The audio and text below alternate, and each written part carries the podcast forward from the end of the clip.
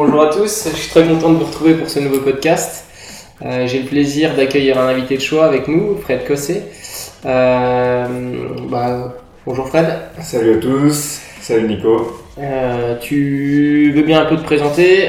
Ouais, ben, moi je suis diplômé de l'IFMK euh, depuis 2015 et puis euh, depuis 2015 j'ai eu après un parcours en formation continue ou formation euh, présentielle assez courte. Qu'est-ce que tu as fait comme formation euh?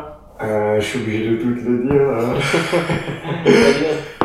Non, la, euh, une des plus grosses que j'ai faites, c'est celle en, en thérapie manuelle orthopédique, le modèle canadien, CAMT, euh, chez Captain, et, euh, à Paris, où on a fait, euh, je suis allé jusqu'au au niveau 3, je me suis arrêté au niveau 3, et après, par choix, j'ai décidé d'arrêter la formation pour faire certains modules euh, spécifiques chez euh, IAOM, qui est devenu IMPT maintenant depuis. Euh, parce que tout simplement Kant te donne une super base, mais ça devenait un peu vieillissant sur certains points et du coup je préfère basculer sur, sur IMPT. Ok, donc IMPT c'est la. La version, moi j'ai fait la version canadienne, IMPT c'est la version euh, états-unienne. Ok. Voilà. Dont euh, Josué Gon, Ouais, tes collègues, tes, tes amis. euh, Ouais, donc Josué Gann, là, avec deux autres collègues, deux ou trois autres collègues à lui, euh, ils ont ra- racheté les droits IAOM pour faire devenir ça sur IMPT en France. Ok. Et parallèlement à ça, du coup, j'ai fait, euh, fait une, une, euh, deux, trois, trois, ou quatre formations en préparation physique et réathlétisation. J'ai fait euh, Pro FTS Tra- Trainer 1 de euh, Arnaud Ferrec. J'ai fait euh, un DU de réathlétisation à Nantes avec Berthomier. J'ai fait euh, euh, une formation euh, en ligne euh, sur euh, l'isométrie euh, de, hum, je retiens jamais son nom. Euh, c'est celui qui s'appelle. Non, Euh, non, euh, pas euh. Euh, c'est celui qui s'appelle sur euh, les réseaux Sport Science. Ouais. Euh, j'ai fait également euh, Pitch Shoulder Performance de Dan Pope, euh, qui est super, une super formation sur l'épaule. Et en plus, comme j'ai une patientèle essentiellement euh, donc très sportive à 90%, mais sur ces 90% là, je pense que je dois avoir 60 ou 70% de crossfitters. Et Dan Pope, il, en fait, il a sorti euh, toute la réhabilitation de l'épaule, il l'a fait, il l'a centré sur, euh, sur tout ce qui est haltérophilie et crossfit. Ok. Après, t'as fait d'autres choses. Ouais, j'ai fait. Sur l'épaule. sur l'épaule, ouais, j'ai fait le level 1 de Anne Kools, euh, qui, est, qui est vraiment très très bien parce que déjà, des, choses toutes simples, c'est que elle a isolé tous les exercices qui permettent d'activer de manière préférentielle euh, ta coiffe. Donc même si les autres muscles bossent, elle est capable de dire quel muscle, euh, quel exercice permet par exemple de solliciter au mieux euh, un infraépineux par exemple. Donc ça, j'ai fait son niveau 1 là, et j'ai le niveau 2 là qui arrive euh, en janvier. Ok. Euh. T'as fait quelque chose avec David Ospina aussi? Ah ouais, j'ai fait euh, en Suisse, à Zurich, il y a, en juin dernier, j'ai fait sur euh, FRC, donc Function euh, euh, Mobility Specialist. Et du coup, là, donc là, c'était un week-end où on travaille essentiellement sur la mobilité, mais c'est pas de la mobilité où on l'entend au sens courant actuel, où on va travailler vraiment euh, dans son hyperlaxité. Là, c'est vraiment, on veut avoir des gains de mobilité, mais on, va devoir savoir, au moins, savoir contrôler cette mobilité acquise. Quoi. Ok. Donc le concept d'isométrie d'ailleurs, il. Mais ils en parlent euh, tout le long, euh, ils appellent ça les pales et les rails. C'est les progressives ou les régressives angulaires. Euh, donc les exercices qui, tu vas chercher ta fin de mobilité et en fait, c'est revient faire du travail isométrique en course interne. Ok. Et donc là, bah, tu sens que, que ça bosse, ça crampe souvent même. Et euh, parce qu'ils considèrent que quand tu travailles en course interne, c'est tu améliores ta neural drive, ton cheminement nerveux vers le muscle. Du coup, ton corps euh, est apte à développer cette mobilité par la suite si tu l'entraînes suffisamment. Quoi. Ok. Donc on a fait ça tout le week-end. Quoi. Et t'as fait, euh, fait d'autres choses, je crois encore. Euh, J'ai fait euh, le top 30, euh, top 30 ouais, de Draining de la des GSA suisse. Comme une référence. Ouais, bah, c'est le- pour l'instant c'est la seule référence et c'est la seule le seul organisme qui qui a été accepté par l'ordre des kinés pour valider justement le draining dans notre profession au Mhm. niveau légal. Quoi. Mhm. Et franchement, o- ok, c'est critiqué, mais euh, ça vaut ce que ça vaut. Mais en attendant, j'ai quand même de très bons résultats avec mes patients. Ouais, les études aujourd'hui, les, le- Ça reste dans le flou. euh, euh, un trigger point, est-ce qu'on peut le montrer ou pas? Il y a des études qui disent oui, d'autres études qui disent non. Sous échographie, il y a des petites choses qui se voient. Ils ont fait par exemple une étude sous écho où ils plantent, euh, ils plantent l'aiguille euh, dans un trigger. Et euh, justement, tu vois que quand il arrive dans la zone euh, qui se, où on pense être le, le trigger point, tu as le twitch qui se déclenche. Mhm. Donc c'est quand même qu'il y a quelque chose. Quoi. Ouais. Après, je pense que on est dans une étape où le matériel actuel, les échographes, euh, même au niveau IRM, je pense que c'est pas encore assez précis pour pouvoir euh, montrer euh, Ouais. la structure. Ouais, enfin, en tout cas, en, en pratique, tu, Ouais. ça- c'est une technique qui C'est ça. Moi, je considère que notre métier, euh, ok, il y a la théorie, mais il y a aussi euh, le BP, c'est Evidence-Based Practice. Il y a le côté aussi euh, théorie, mais on l'a lié à la pratique aussi. Donc, euh, pour venir un peu à ta pratique, toi, tu as une activité essentiellement libérale, tu fais Ouais, alors j'ai plusieurs facettes. J'ai, euh, on va dire, euh, 70% de ma semaine qui est en cabinet libéral, avec une population essentiellement sportive à 80-90%. Parallèlement à ça, après, je fais de la préparation physique. Parce Euh, que là, tu étais athlète de. Ouais, c'est ça. J'ai fait 4 ans de, 5 ans de haut niveau dans le judo. Et du coup, euh, bah, de fil en aiguille, j'ai basculé euh, en préparation physique euh, sur le pôle universitaire à Strasbourg. Et depuis cette année aussi, j'interviens en tant que en tant que kiné le mardi soir sur le euh, sur l'entraînement de masse de judo. Et du coup, je les ai aussi en préparation physique. Et j'ai aussi euh, toute la natation synchronisée euh, du euh, Ballet Nautique de Strasbourg, qui est le deuxième meilleur club en France euh, de natation synchronisée. Où là, par contre, c'est à la base c'est quelque chose de l'inconnu pour moi, même si par ma vie privée j'ai connu la natation synchronisée assez tôt, mais euh, j'avais jamais pu expérimenter, donc j'ai bien dû me creuser la tête trouver des exercices spécifiques euh, qui s'adaptent à cette discipline-là. Ok. Et tu es aussi formateur, je crois, à l'IFM Kika, Ouais. Et je donne une trentaine d'heures par an à, à l'école de kiné euh, à l'IFM4 de Strasbourg et de Mulhouse euh, en kiné du sport, réathlétisation et travail de force. Ok. Et tu, tu, tu, tu pratiques toi aussi euh, aujourd'hui un sport? Ouais. Tu fais un- Euh, bah, là, donc, à la base, je viens du judo. La pratique du judo, c'est quand même compliqué depuis que j'ai commencé le cabinet parce que je me blesse beaucoup. C'était un peu difficile d'allier les deux, même si j'en fais de temps en temps, c'est plus du tout mon activité sportive principale. Parce que tu t'occupes aussi des, des bodylifters, enfin de la Ouais. hein. Et je gère aussi beaucoup le club de la SPTT d'haltérophilie, je les ai souvent en soins. Et du coup, après, de fil en aiguille, je me suis mis à l'haltéro. Ma copine, euh, elle fait l'haltéro depuis toute, peu- toute Ouais. petite. Et d'ailleurs, euh, Elle est vice-championne de France, ouais. Et du coup, euh, bah, de fil en aiguille, là, depuis, j'entame ma troisième année. Et à, à la base, je viens quand même du crossfit. Et après, j'ai, j'ai dévié vers l'haltérophilie, quoi. Et puis, je fais ma- sauce en moi après. euh, pour la partie un peu plus cardio, crossfit. Et donc dans ta pratique au quotidien, tu ça se passe comment? Tu, tu comment tu décrirais un peu ton activité, tes domaines de compétences et tes... Euh, Parce que je sais que tu es devenu vraiment euh, spécialisé dans l'épaule, c'est d'ailleurs... euh, Ouais, j'ai pas, parce que ça s'est venu naturellement l'épaule. Pourquoi? Parce que en crossfit, ma patientèle est essentiellement composée de crossfitters, d'haltérophiles, de judoka. Euh, ouais, c'est les trois pôles que où j'ai beaucoup cette population-là. Et du coup, en judo, bah, il y a beaucoup d'épaules. En altéro, il y a beaucoup d'épaules. En crossfit, il y a beaucoup d'épaules. Puis, j'aime bien, de, d'un point de vue kiné euh, cette articulation euh, là. qui comprend plein de choses qui est, euh, parce que c'est pas juste la gléno-humérale hein, c'est c'est beaucoup plus vaste que ça. On a la partie cervicale qui arrive.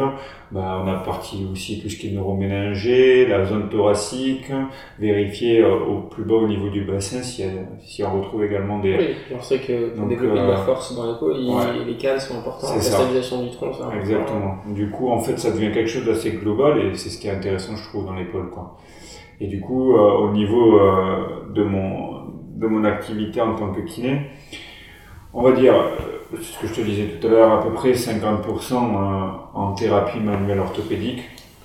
Mais je, je, je, comment dire, je, j'utilise pas mal d'exercices en rééducation. T'es sur une thérapie Ouais, depuis en 2015 par exemple, petit à petit, comme j'étais dans le cursus de Kant, j'étais à 70-80% de, de TMO.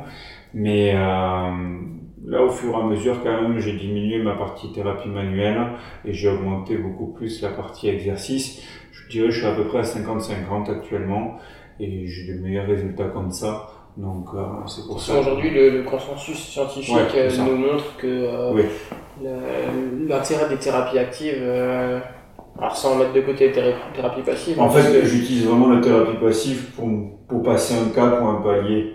T'as une règle, ok, on peut pas être ultra spécifique, mais par contre, par exemple, si en zone cervicale, tu veux travailler sur ton segment C5, C6, tu, tu sais normalement placer, repérer au moins tes vertèbres C5, C6, et tu peux accompagner une rotation à ce niveau-là. Ça veut pas dire que les autres segments vont pas bouger au-dessus et en dessous, mais tu accompagnes et tu facilites le mouvement dans, cette, dans ce segment-là. Le tissu. Tu... Voilà, exactement. Et après, ça me permet de passer des caps. Et après, par exemple, je peux faire une activation des fléchisseurs profonds au niveau euh, cervical. Et pour les épaules, je fais quasiment exclusivement euh, euh, des exercices. Je fais très peu de thérapie manuelle pour les épaules, sauf s'il y a un problème tissulaire ou un problème capsulaire, mais j'utilise beaucoup du FRC et les exercices. Quoi. Ok. Et euh, ouais, dans, ta, dans ta pratique et dans ton, dans ton parcours professionnel, c'est dire des gens qui ont un peu marqué ton, ton des formateurs, des gens que tu as rencontrés, des bah, gens que... Déjà, il y a euh, un de mes amis, là, Josué Gann. Qui est d'ailleurs aussi, qui viendra nous faire un module sur le en sur la en thérapie manuelle. Euh, bah, en fait, je, me, je, me suis, je l'ai connu comment? Je, En fait, tout simplement, je suis tombé sur la tête euh, au judo. J'ai eu un très très gros choc et je vais aux urgences. C'était pas facile. Il m'annonce fracture cervicale. Il m'envoie, il voulait m'envoyer un neurochirurgien. Il y avait un artefact sur l'examen. Donc en fait, euh, il y a hernie discale C4, C5, C5, C6, C6, C7, C7, T1. Aujourd'hui, tu fais de l'altéro. Aujourd'hui, je fais de l'altéro, je repris le judo et Josué, il m'a traité pendant 2-3 mois et puis de fil en aiguille, on est devenus amis. Et c'est aussi pour ça que j'ai basculé sur IMPT parce que j'ai vu comment il travaillait par rapport à Kant. Je dis pas que Kant n'est pas bien, c'est juste que c'est une manière légèrement différente de l'approche de Kant. Kant fonctionne beaucoup euh, en cadrant, c'est ce que j'utilise et c'est ce que j'ai gardé de Kant. Et IMPT, il centre vraiment un peu plus sur la, zone à, à, étudier. Et, et, du coup, ouais, Josué, il m'a quand même euh, euh, donné envie de, de, poursuivre dans ce sens-là au niveau de la thérapie manuelle et euh, de développer sa main aussi. Ça, c'est hyper important. C'est pas. Euh, en... On a un peu, on a un peu, surtout sur les réseaux sociaux en ce moment, on a un peu. bah oui. Un peu le monde euh, et forcément, toutes les études sont biaisées parce que toutes les, études dépendent de la main du thérapeute. C'est clair. Euh, il y en a qui vont se sentir mieux que d'autres. Alors, il y a un peu une partie d'inné, mais il y a aussi beaucoup euh, une partie d'entraînement. Ouais, d'expérience. la main vaut ce qu'elle vaut, ça reste du subjectif, mais si tu la développes assez, t'es quand même. Je te dis pas que tu vas sentir, je sais pas, tu vas pas. Peut-être les processus transverses au niveau lombaire ou les articulations les, les, oh, les, euh, les, articulations zygapophysaires au niveau lombaire, bah, si tu as des haltérophiles qui ont des euh, paraspinaux euh, épais de 5 cm, je te dis pas, tu, je les sens. Non, c'est pas vrai. Je sais les repérer à peu près, mais je me mets des repères, mais tu les sens pas. Mais euh, savoir quand même palper tes processus épineux au niveau cervical, euh, ressentir tes processus transverses, ben, ça se développe. Quoi. Ouais, c'est clair. Et c'est sûr que si tu fais des études avec des. Et la qualité, d'un, la qualité d'un tissu, la qualité d'un, la densité d'un tissu, c'est des, c'est des, c'est mhm. des, c'est des choses qui s'acquièrent avec le travail aussi. Et c'est vrai qu'aujourd'hui, on a un peu l'impression que surtout avec ce qu'on enfin, ce qu'on lit sur Facebook, il y a un petit peu deux mondes qui se, qui se combattent entre euh, les gens qui parlent de leur expérience et qui, et qui sont beaucoup plus empiriques, j'ai envie de dire, et euh, d'autres qui sont euh, vraiment pro, pro labo. C'est ça. Je pense qu'il faut. Il faut allier les deux. Mais comme tu disais avant, la définition de BP, BP c'est. C'est evidence-based practice. Hein, donc, il y a la théorie, mais il y a la pratique aussi. Et il faut allier la théorie à la pratique, c'est ça qui est le plus dur, mais c'est le plus enrichissant. Ouais, c'est clair. C'est euh, complètement d'accord. Et c'est pour ça que, enfin, ben, je pense que toi aussi, depuis que tu es diplômé, ta pratique a évolué. et elle continuera certainement d'évoluer, c'est pareil pour moi. J'ai l'impression tous les jours, en fonction de ce que je lis, de ce que Exactement. ça évolue. Euh. Puis même au cours d'une même année, il y a une période où on va travailler plus comme ça, une autre période où on va avoir un courant légèrement plus pratique par exemple, plus d'exercices, ou alors au contraire, on va travailler un peu plus sur table. Ça dépend euh, de notre patientèle, ça dépend comment de notre sensibilité à ce qu'on lit par exemple et à nos résultats. Quoi. Et donc tu me disais, on parlait des gens qui t'ont un peu influencé, tu as cité... Ouais, il y a Josué, et après il y a quand même Arnaud. Euh, Ferrec. Arnaud Ferrec, ouais, qui a... c'est quand un monstre. et il connaît énormément de choses. Euh, mais du coup, lui, il avance sur deux volets, on va dire. Il y a d'un côté ses formations traîneur pour FTS avec les enroulements élastiques et d'un autre côté sa formation spécialiste pour l'activation musculaire. Si je résume à peu près ces deux grosses activités, bah, l'activation musculaire c'est un peu notre, c'est on va dire, je sais pas si je dois quantifier ça sur ma pratique, j'utilise dans 60-70% des cas l'activation musculaire. Et pourtant, c'est des concepts, pourtant, c'est des concepts qui sont un peu. Euh... L'activation musculaire, c'est pas quelque chose que tu entends euh... habituellement. Là, beaucoup de kinés, ils ont même pas notion de ce que c'est, ils ont pas notion. Euh... Pourtant, c'est 70% de ma pratique. Un truc tout bête, qu'est-ce que tu veux réactiver quand tu as une chirurgie d'un croisé ben, C'est ton quadrille si tu sais pas le réactiver correctement, rapidement et efficacement, ben, tu as le, les patients, euh, ils ont une anétrophie, ils ont 5 cm d'écart entre les deux jambes à 4 mois encore. Euh, moi, tous mes croisés à 2 mois, enfin, je touche du bois, ils sont symétriques au niveau du volume musculaire. Je dis pas de la force, mais au moins ils ont récupéré leur, euh, leur masse musculaire. Et du coup, c'est le simple fait de savoir réactiver les muscles et c'est pour ça aussi que j'ai pris l'isophyte, c'est parce que euh, bah déjà ça me fait euh, m'économiser un peu d'énergie et euh, ça me permet de placer des patients dans des positions où je suis sûr que ça va bosser et surtout que derrière après je peux le réintégrer sur des mouvements un peu plus classiques, du squat, du soulevé de terre, ce genre de choses. Mais au moins je sais que mon muscle est activé et que euh, le patient va être en capacité de le recruter au maximum. Ce que tu disais avant, stimuler la neural drive. Exactement. Et euh, par rapport euh, aux autres, euh, à son autre volet, partie en roulement pour FTS, donc j'ai fait que le, que le niveau 1. Euh, j'ai pas eu le temps encore de faire les autres niveaux, mais au moins ce que j'ai appris avec le niveau 1, c'est que, après, si t'es pas bête, tu peux faire facilement les enroulements au niveau du membre supérieur, du moins la base tu sais que si tu enroules dans un sens, ben, ça va te les rotateurs, faciliter tes rotateurs externes. Du coup, je les utilise également pour ma rééducation pour l'épaule. Si je vois que, par exemple, il faut que j'arrive à stimuler mon infraépineux, ben, par exemple, je le place sur isophyte, je stimule mon infraépineux de manière en isométrie pour favoriser la neural drive. Si je vois qu'il a encore plus de mal après en dynamique, je fais mon enroulement qui facilite. Puis je fais l'enroulement inverse une fois qu'il est assez fort pour euh, travailler en résistance, par exemple. Et euh, du coup, ces deux volets-là, je les utilise beaucoup et c'est ce que je disais une fois à Arnaud. Je pense que l'activation musculaire plus les enroulements, ça représente 70-80% de ma pratique. Et après, le reste, euh, je me rapproche au plus spécifique de la demande de, de l'athlète. Quoi. Ouais. Voilà. Euh, à peu près, c'est à peu près comme ça que, je travaille. J'utilise aussi maintenant, euh, depuis que j'ai fait FRC, ça prend quand même, je alors, j'utilise parfois pas 100% de FRC, mais j'utilise au moins les grands principes. Contrôler euh, sa fin d'amplitude pour pouvoir être en capacité de mettre de la force en fin d'amplitude. C'est-à-dire que si par exemple, euh, je veux dire quoi, tu vas travailler euh, dans, un, dans une amplitude de ta rotation externe que tu n'as pas l'habitude. Mais si tu n'as pas été préparé à ça, ça va coincer, tu vas te blesser. Alors que si tu as préparé ton articulation à travailler dans cette amplitude-là, si un jour par hasard bah, tu vas chercher dans cette amplitude-là, bah, ton, ton épaule sera prête à, à supporter hein, justement euh, les contraintes que tu lui as appliquées. Et tu m'as parlé de, tu m'as demandé quelles sont les personnes qui m'ont influencé. Je t'ai dit Josué, je t'ai parlé d'Arnaud, mais il y a, il y a un entraîneur où j'ai fait son séminaire et ça a été un des plus enrichissants que j'ai fait, c'est Ido Portal. Hum.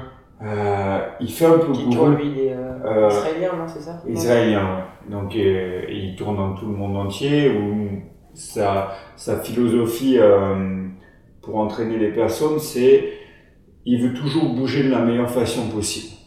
D'accord? Donc il peut faire de la stabilisation articulaire, mais il peut faire aussi de beaucoup de mobilité, beaucoup de souplesse. Il, a développé son système. Son seul but, c'est de pouvoir bouger de la meilleure façon possible. C'est un petit peu, ça se rapproche avec FRC, ça y ressemble, mais il m'a beaucoup influencé et sur au moins un terme, c'est la notion d'ant- d'antifragilité. C'est en Ça, fait c'est de euh, Nicolas Nassim Taleb, là, il a sorti d'ailleurs, son livre a été traduit en français. Euh, Ah oui, Ouais, depuis, Ah oui, oui, depuis un an ou deux, je pense. Et franchement, ça change un peu la, la vision de notre, euh, de notre métier. C'est-à-dire, je ne veux pas seulement soigner mon patient. Dans l'idée, euh, c'est sûr que c'est pas bon pour le business, mais je veux plus le revoir. Et c'est bon pour la réputation.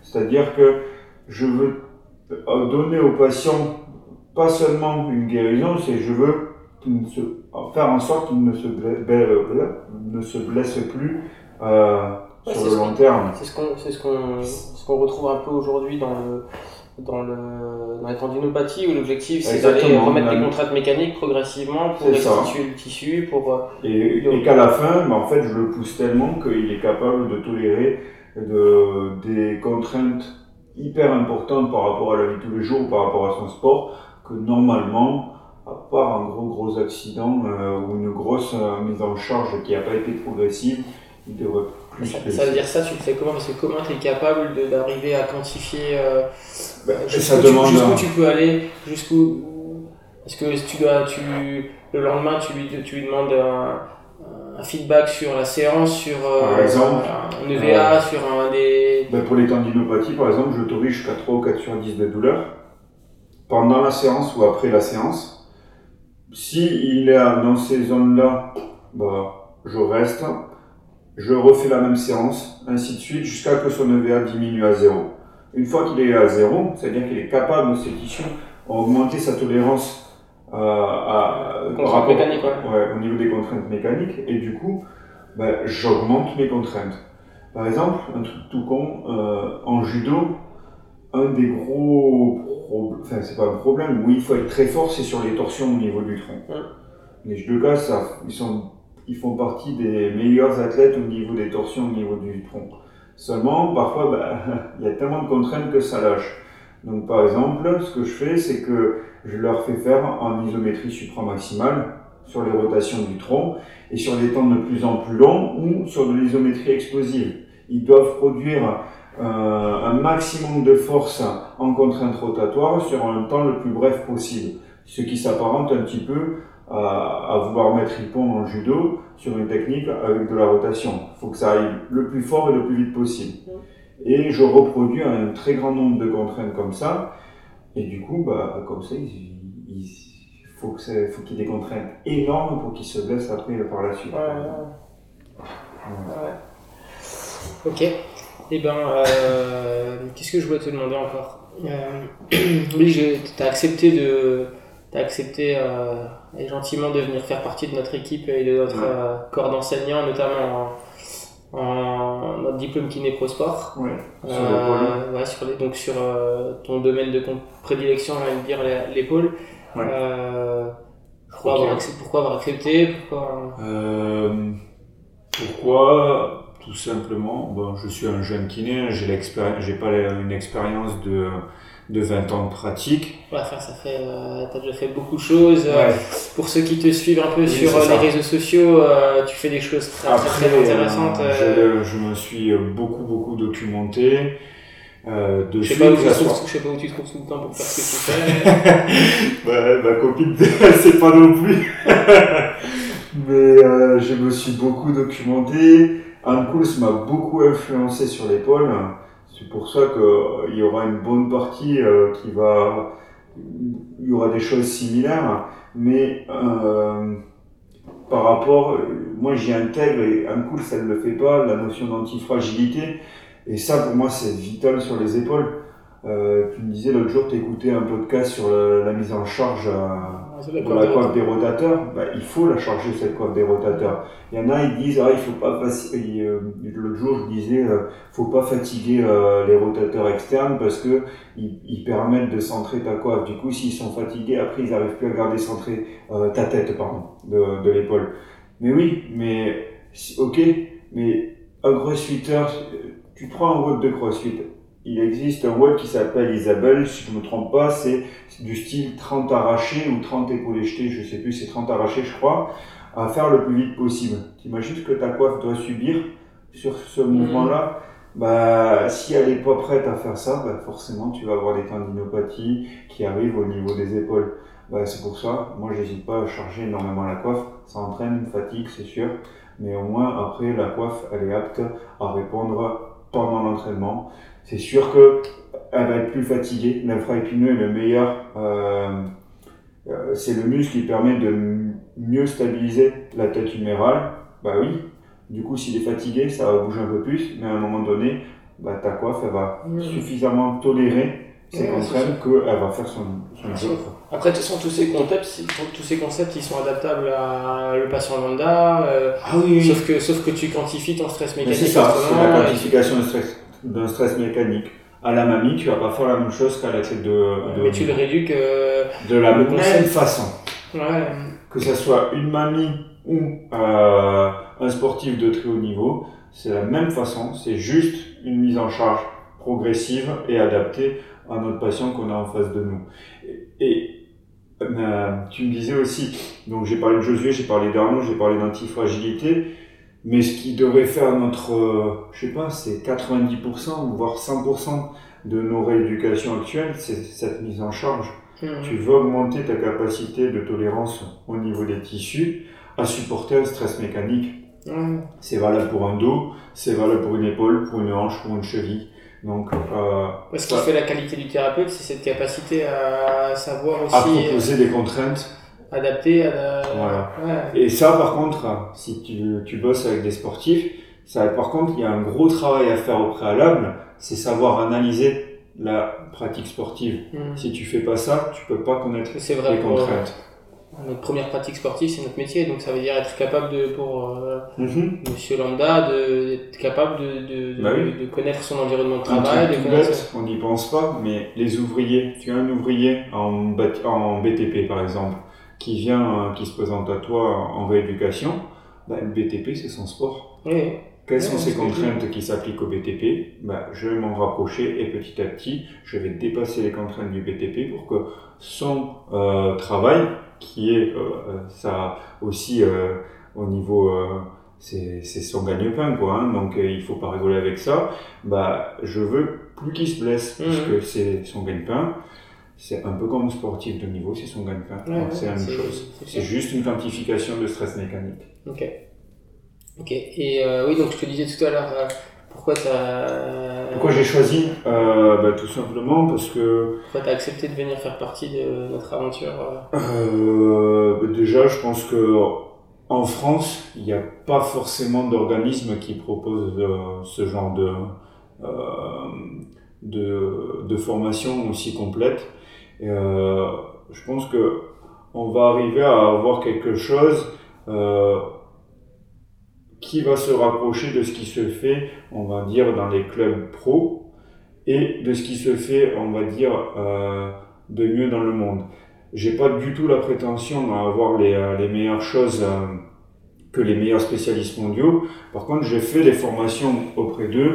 J'ai fait les formations auprès d'Anne Kouls, auprès de Dan Pope, auprès de Reynolds, auprès de Lenny Macrina. Et du coup, bah, ça fait un melting pot où j'essaie justement de sortir un peu de bah, ce qui marche le plus avec mes patients pour justement avoir une synthèse quand même qui est globale, complète et facile à mettre en, pratique avec les patients.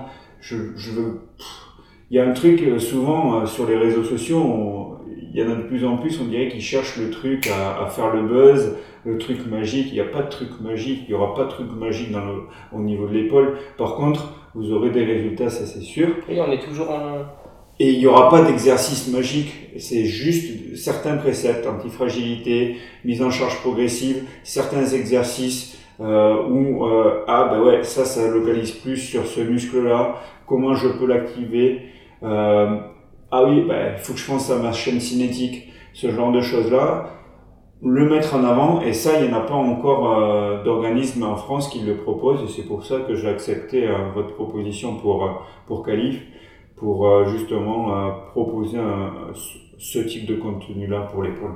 Ok, bah, ben, on est, moi tout particulièrement, on est très très content que tu aies accepté notre, notre invitation. Bah, je vous en remercie aussi. Et voilà, on a fait un petit peu le tour de ce que je voulais discuter avec toi. Euh, écoute, ben, on va se quitter sur ça. Et je vous dis à bientôt à tous pour un nouveau podcast. Allez. Merci à toi Nico et merci à vous tous de nous avoir écoutés. Salut tout le monde. Salut.